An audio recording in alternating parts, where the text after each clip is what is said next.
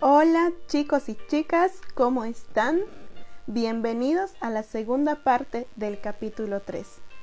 En esta parte el subtítulo es Enamorado de aquel a quien temo. Y empezamos la lectura. Si pudiera escoger una palabra para describir mis sentimientos hacia Dios en aquellos primeros años de ser cristiano, sería temor. Básicamente, me resulta fácil identificarme con cualquier versículo que describa su abrumadora grandeza o su ira, debido a que tenía temor a mi propio Padre. Conectaba totalmente con pasajes como este. Él reina sobre la bóveda de la tierra, cuyos habitantes son como langostas. Él extiende los cielos como un toldo y se despliega como carpa para ser habitada. Él anula a los poderosos y a nada reduce a los gobernantes de este mundo. Escasamente han sido plantados y apenas han sido sembrados. Apenas echan raíces en la tierra. Cuando Él sopla sobre ellos se marchitan y el huracán los arrasa como paja. Esto está en Isaías 40 del 22 al 24. A la mayoría de los cristianos les han enseñado, o bien en la iglesia, o bien sus padres, a separar un rato diario para la oración y la lectura de la Biblia. Esto es lo que se supone que debemos hacer. Y por mucho tiempo es lo que yo intenté con valentía. Cuando no lo lograba, me sentía culpable. ¿A cuántos nos ha sucedido eso? Querer entrar un tiempo en la presencia del Señor o querer tener esa oración de la que todos hablan que es tan maravillosa, intentarlo o simplemente no lograr conectarlo. Pero continuemos con la lectura. Con el tiempo comprendí que cuando amamos a Dios de manera natural, corremos hacia Él, con frecuencia y con celo. Jesús no ordenó que pasáramos un rato regularmente con Él, cada día. Por el contrario, Él nos dice, ama al Señor tu Dios con todo tu corazón, con todo tu ser y con toda tu mente. Él lo llamó el primero y el más importante de los mandamientos y eso está en Mateo 22 del 37 al 38. Los resultados son una oración íntima y el estudio de su palabra.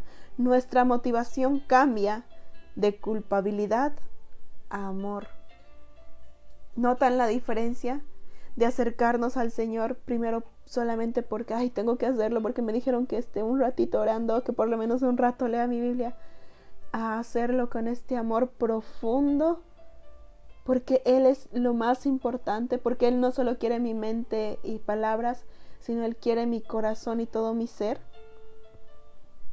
Así es como Dios anhela que respondamos a su extravagante e infinito amor, no con un superficial ratos a solas, entre comillas, plagado de culpabilidad, sino con un verdadero amor expresado por medio de nuestra vida, igual que mi niña cuando sale corriendo para abrazarme cada noche porque me ama.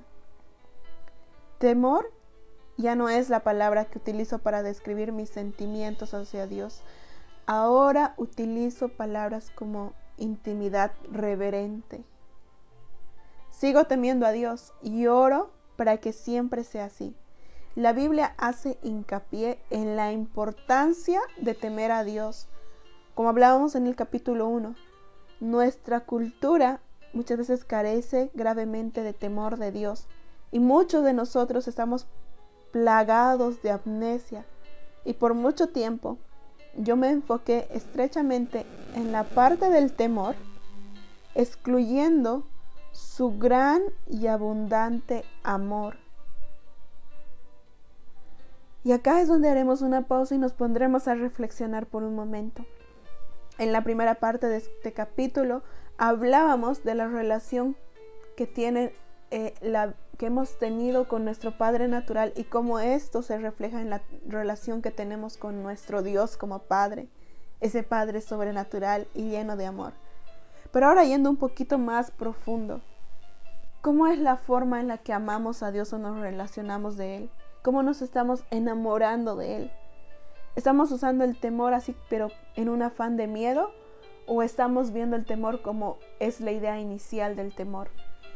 La idea cuando la Biblia menciona temor no habla de tenerle miedo al Señor, sino habla de este temor que, que tiene que ver más con la reverencia, que tiene que ver más con estar conscientes de a quién nos estamos acercando, de estar conscientes de la grandeza de Dios, de estar conscientes de la santidad de Dios y de estar conscientes de cuál es nuestra condición actual, pero no con miedo, no como cuando vamos eh, a donde nuestro papá o donde nuestra mamá después de haber roto un jarrón y así como que ahora sí me va a dar el chicote.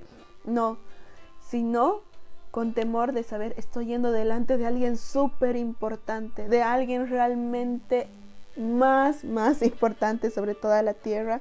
Así que necesito entrar con este temor reverente, pero al mismo tiempo en una intimidad de, de saber que puedo confiar y abrazarlo y sentirme amada, sentirme amado por Dios.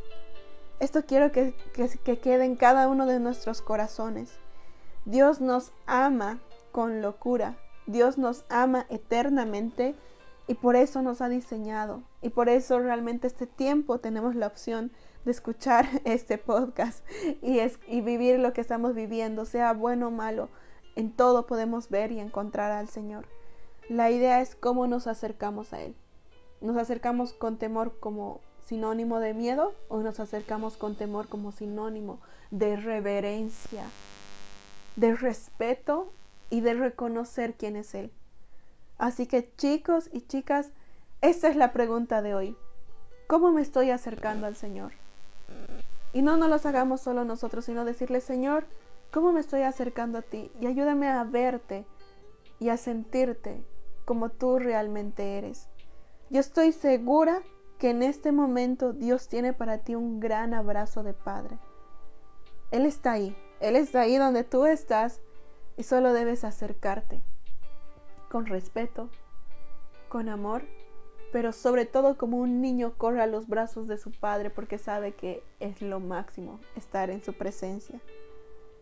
Hasta acá llegamos en este episodio y continuamos.